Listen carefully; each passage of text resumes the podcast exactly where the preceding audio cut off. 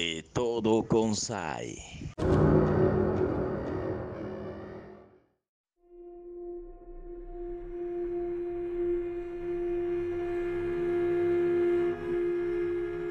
Hola, ¿qué tal amigos y amigas de Radio Conexión? Gracias también a quienes nos siguen a través de las plataformas digitales. Mi nombre es Zaila Jiménez y hoy me da muchísimo gusto darle la bienvenida al maestro Luis Antonio Maldonado. Él, este, bueno, Virgen Maldonado, si lo dije bien, espero haberlo dicho bien, maestro. Él es un gran amigo de nosotros. Bienvenido, ¿cómo estás? Muy bien, Zaila, muchísimo gusto. Estoy muy contento de estar aquí al aire. La verdad, para mí esto es como un sueño. No sé qué más decir, la verdad. Pues es que tu trabajo es notable porque, bueno, vamos a platicar tantito de, de, de, por qué maestro, para que toda nuestra audiencia pueda entender el contexto y, y cómo, bueno, tú tienes tu profesión, tu labor, tu misión, pero también eh, quisiéramos saber por qué también le das mucho realce cada año, se está volviendo una tradición muy bonita y eso me da mucho gusto, esto que son las calaveritas del Catrín, o sea, le das impulso al tema de las calaveritas literarias, ¿no? Entonces, eh, vamos a hablar de un poco de todo esto, pero empecemos por el principio. ¿Eres maestro de algún nivel educativo en particular? Sí, de hecho, este, mi especialidad más que nada abarca lo que es la primaria. Yo estoy especializado más este, en dar clases para niños de ese nivel, pero como tal este, puedo dar clases acerca de cualquier este, nivel educativo, desde un preescolar, incluso hasta un nivel licenciatura sin ningún problema.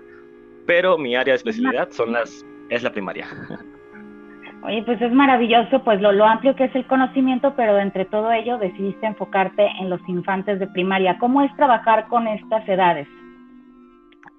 Uf, pues la verdad es que no me bastan las palabras para describir cómo se siente trabajar en este nivel. Este, los niños llegan con mucha energía, este, se presentan al salón de clases siempre queriendo aprender cosas nuevas. Este, no solo los chicos aprenden, también una persona que está al frente del salón este, aprende mucho de ellos, sus costumbres. Nunca dejan de sorprendernos, salen con cada ocurrencia que te quedas así como de santo Dios que le dieron estos niños de comer. Pero siempre hay algo nuevo para no solo para ellos, sino para uno mismo. El conocimiento es infinito y que, que, jamás terminaremos de conocer todo acerca de ellos. Claro, la verdad es que es, es, interesante, es todo un reto, cada generación seguramente es distinta con los años y la forma de también de transmitirles el conocimiento se, tiene que ser de, modernizado, refrescado con talentos como los de ustedes, maestros, como lo que tú haces. ¿Y, y en qué momento decides hilar eh, pues todo lo que es tu trabajo, tu misión en, en, la, en la educación con el tema de crear este proyecto que no es de ahorita, es de ya pues años, ya tiene su tiempo. Platícame cómo decidiste incursionar en, en crear la, la, la página que, que, se ha vuelto pues toda eh, una, una tradición ya de el, este, las calaveritas del Catrín. Es muy interesante el tema en esta época. Pues de hecho precisamente todo comenzó cuando yo tenía 12 años. Este, antes de eso yo no sabía ni qué era una calabrita, ni por la cabeza me ocurría componer calabritas. Este, yo estaba en la secundaria y me acuerdo que mi maestra se llamaba Lupita Cabello Santana. Le mando un gran saludo a esa maestra, por cierto. Este, ella en una clase nos mostró lo que eran las calabritas, cómo se componían y pues nos puso a escribir algunas. Recuerdo muy bien cómo fue la primera que escribí. De hecho, no era ni siquiera una calabrita, no se le parecía para nada una calabrita era más bien rimas burlonas sobre mis compañeros de clase, pero pues así comenzó todo. Al pasar los años este, fui mejorando mi técnica, ya componía calabritas para mis amigos, para algunos maestros, este, y pues bueno, así era la tradición de cada año, ¿no? Componer de forma muy esporádica, pero no me dediqué de lleno a ellas hasta hace un año, que fue cuando comencé a escribirlas de forma masiva, y pues Inicialmente mi idea era mandárselas a cada uno, así como de, ten amigo, te compuse tu calabrita, disfrútala. Pero mi madre me convenció de crear una página, dijo, oye, esto es bastante bueno, ¿por qué no mejor creas una página y así todo el mundo podrá leer lo que tú compones? Este, yo le hice caso, seguí su consejo y así fue como nació la página que actualmente poseo, la de las calabritas del Catrín. Todo a partir de esa pequeña idea que tuve. Oye, qué interesante. Y la verdad, la verdad es que ya este pues va a ser este el segundo año y si, y si hacia el futuro te deseamos que sea por mucho tiempo, pues el día de mañana vas a poder tener un compendio hasta para publicar si quisieras. Eso también es fantástico.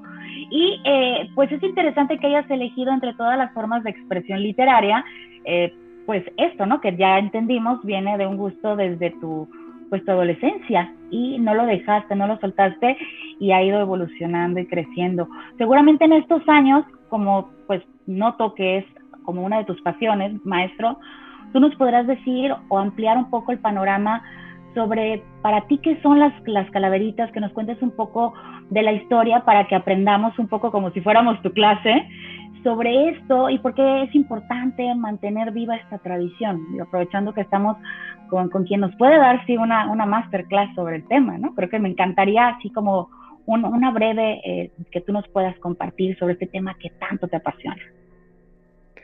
A ver, pues bueno, todas las tradiciones son bonitas y nos recuerdan mucho nuestras raíces. Es muy bueno recordarlas de vez en cuando, nos recuerdan de dónde venimos y hacia dónde vamos.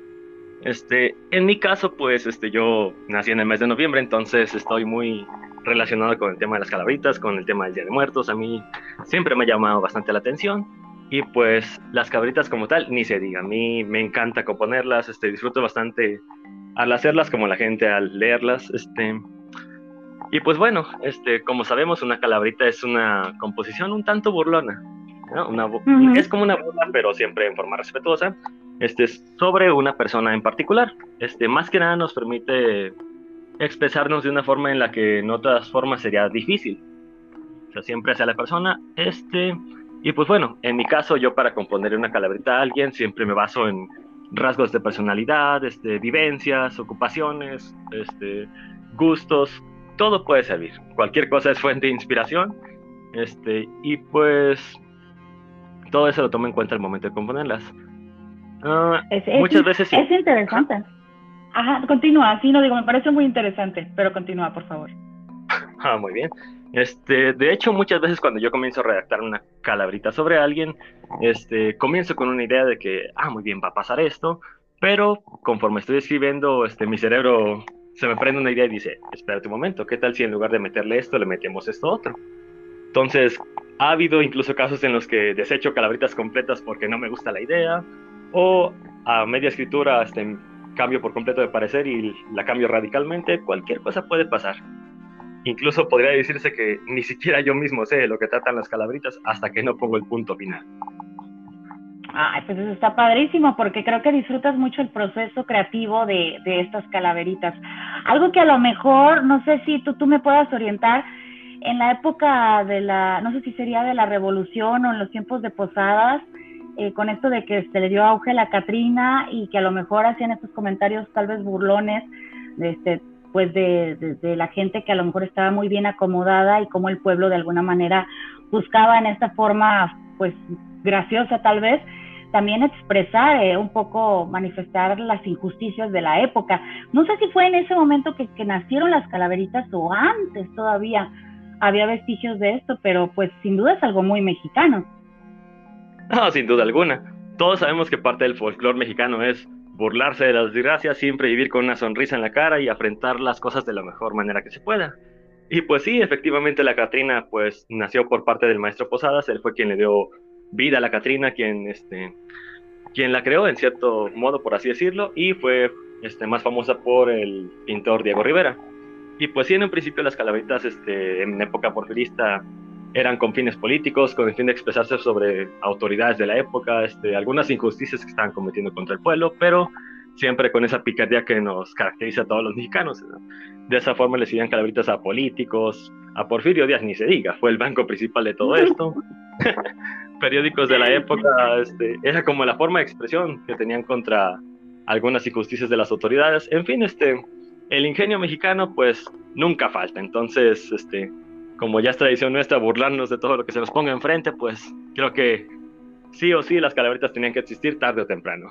y ahí las tenemos nosotros. Oh, ahí las, ahí las tenemos. Que por cierto, en este programa vamos a dar lectura a, a varias de tus calaveritas, si nos, si nos das tu, tu autorización, tu venia, tu permiso, y les vamos a poner voz y vamos a, a, leer lo que tú escribiste este año o a lo mejor una selección de ambos años, vamos a, a, decidirlo juntos contigo, maestro, y este, pues también toda la población, quienes estén escuchando esto, pueden ir a tu página y deleitarse no solo con una, con dos o tres que tendremos hoy aquí de muestra, sino con todas. Y cuéntanos dónde te encontramos para poder disfrutar de esa lectura tan rica en esta temporada se antoja, claro está, en, estos meses otoñales, se antoja muchísimo vivir nuestras tradiciones y leer calaveritas. Claro que sí, dinos dónde te encontramos. Sí, este, mi página está en Facebook, se llama Las Calaveritas del Catrín, así tal y como se escucha. Este, ahí tengo toda la colección este, disponible para que todo el mundo pueda verlas, leerlas, este, disfrutarlas. Y pues ya si son un poco más generosos, dejar alguna opinión de la página, este, alguna sugerencia, cualquier cosa es bienvenida. No hay ningún problema, no tengo problema con eso. Igual si quieren este, dejar algún mensaje, todo es bien recibido. Claro que sí. Gracias, sí, lo haremos. Estaremos en contacto con las calaveritas del Catrín. Eh, y también, no sé si gustas tú para cerrar, mencionarnos alguna calaverita, dejarnos algún mensaje, mandar algún saludo, ya de cara a la recta final de esta charla. claro que sí, este, pues bueno, de momento, este, si bien me gusta mucho componer las calaveritas, a veces prefiero este, no decirlas yo mismo, prefiero que cada quien las lea a su estilo y cada quien se, se familiarice con ella, se apropie de ella, vaya, la considera como algo suyo. Este, pero sí me gustaría mandar este saludos a muchas personas que últimamente no he visto, en especial a César, Alejandro, Gersaín, Sergio, Luis Fernando, mis amigos, hermanos de otra madre, saludos para ustedes. Igualmente Horacio, Geraldine, Mari Calmer, Mariale, el maestro Toño, el maestro Ricardo, y pues bueno, a todos mis amigos y familiares siempre los estimo, pienso mucho en ustedes, especialmente a mi abuelo Ramón Maldonado, que es mi gran ejemplo de vida, mi gran inspiración. Abuelito, te quiero mucho. Oh, hermoso, hermoso que lleguen los saludos a todas tus personas allegadas y también pues agradecerte de sobremanera la oportunidad que tuvimos hoy de charlar. Muchísimas gracias, maestro Luis Antonio Virgen Maldonado. Muchísimas, muchísimas gracias por tu tiempo. Al contrario, le agradezco bastante a usted y a mis amigos este, por el tiempo que me han dedicado. Muchísimas, muchísimas gracias.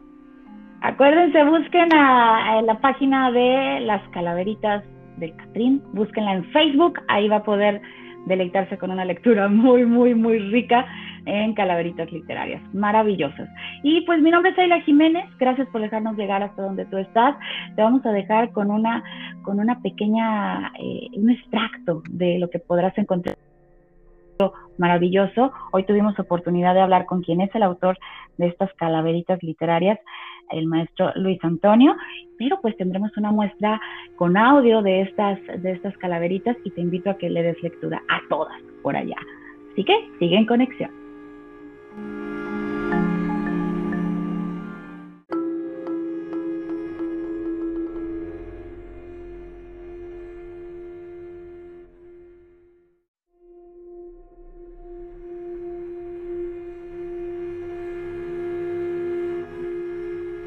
La entrevista de la Catrina 2 Como siempre la Catrina quiso ser muy popular y de forma repentina a la radio fue a parar. Al igual que la otra vez, quiso ser entrevistada y se fue con rapidez, derechito hasta la entrada. Los empleados de ahí no tardaron en correr. Yo mejor me voy de aquí, no me vayan a comer. Solo hay que asegurarse de que no vuelva a pasar, que el Inge pueda asustarse y se vaya a escapar. No te apures, mi flaquita, dijo Saila muy sonriente. Esperaba tu visita y este Inge es muy valiente. Fue así que comenzaron, sin más tiempo que perder, y una vez que terminaron, se acercó a la mujer. Saila estaba en la cabina, transmitiendo su programa cuando en eso la Catrina se presenta ante la dama. Buenas tardes, mi señora, y perdone que le insista. Ahora sí llegó la hora de que me haga mi entrevista. Buenas tardes, Calaquita. Pasa y toma tu lugar. Que ahora mismo, señorita, yo te voy a entrevistar. Te agradezco yo bastante. Mi deseo se ha cumplido. Esto ha sido emocionante y también muy divertido. No fue nada, Calaquita. Para mí es un placer. Te agradezco tu visita y espero puedas volver. La Catrina se esfumó luego de esta despedida y Saila solo exclamó, ahora sí, misión cumplida.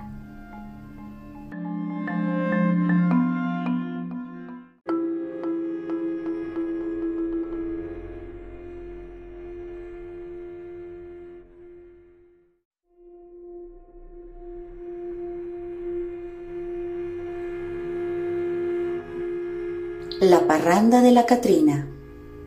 Era un viernes en la noche, como ya era de esperar. Las tres chicas se juntaron para irse a celebrar.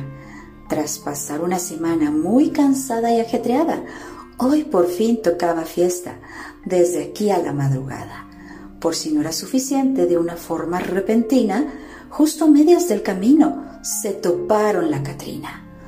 ¿Dónde van con tanta prisa? dijo ella muy burlona. Por si no saben lo explico, soy la muerte en persona. Por ustedes he venido, no se van a escapar. Al panteón vendrán conmigo, a las tres me iré a llevar. Sin embargo, a la Lupita una idea se le ocurrió. Hizo señas a Marlene y también a Perita asintió. Como quieras, Calaquita, al panteón contigo iremos, pero antes de ir allá, un favor te pediremos. Como último deseo, esta es nuestra demanda, que podamos disfrutar una noche de parranda. Hoy me siento generosa, su deseo voy a cumplir. Pero ya que terminemos, al panteón van a venir. Y si fueron las cuatro, directito hasta el bar, sin pensárselo dos veces, comenzaron a tomar. Sin embargo, la Catrina, cada vez más embriagada, le costaba más trabajo mantenerse bien sentada. Finalmente colapsó tras beber dos botellitas. Era mala para beber y quedó viendo estrellitas. Y las chicas de inmediato, sin más tiempo que perder, se apartaron de la mesa y empezaron a correr. Pobrecita la Catrina, será un crudo despertar, pues las chicas escaparon y se fueron sin pagar. Pero ahí no acaba esto, pues también a la huesuda, además de la sorpresa, le pegó tremenda cruda.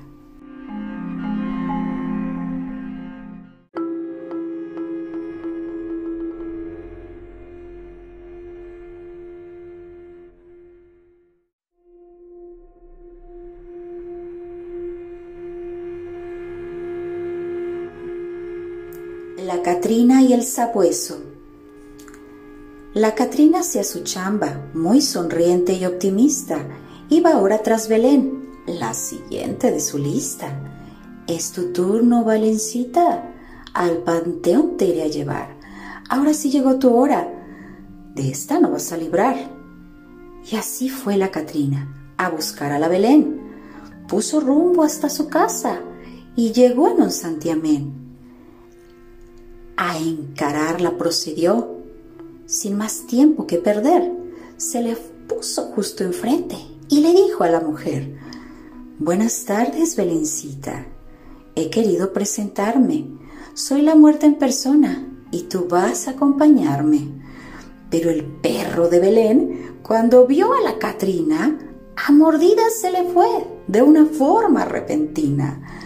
Condenada sabandija, bestia fea y mugrienta, ya libérame de una vez, me destruyes la osamenta.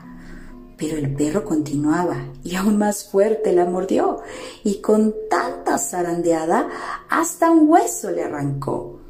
La Catrina dolorida por haber perdido el hueso comenzaba a gritar que me suelte tu sabueso. Te propongo un buen trato para que ya te deje en paz que me quites de tu lista y no vuelvas nunca más. Como quieras, has ganado, nuestro trato respetaré. Si de encima me lo quitas, nunca más regresaré. Una vez cerrado el trato, la Belén tronó los dedos y el perrito obediente la soltó sin más enredos. La Catrina, al verse libre, de inmediato huyó sin más y juró que aquella casa no vendría ya nunca más. A ese hogar ya no regresa, por el trato y por su bien, porque teme ser mordida por los perros de Belén.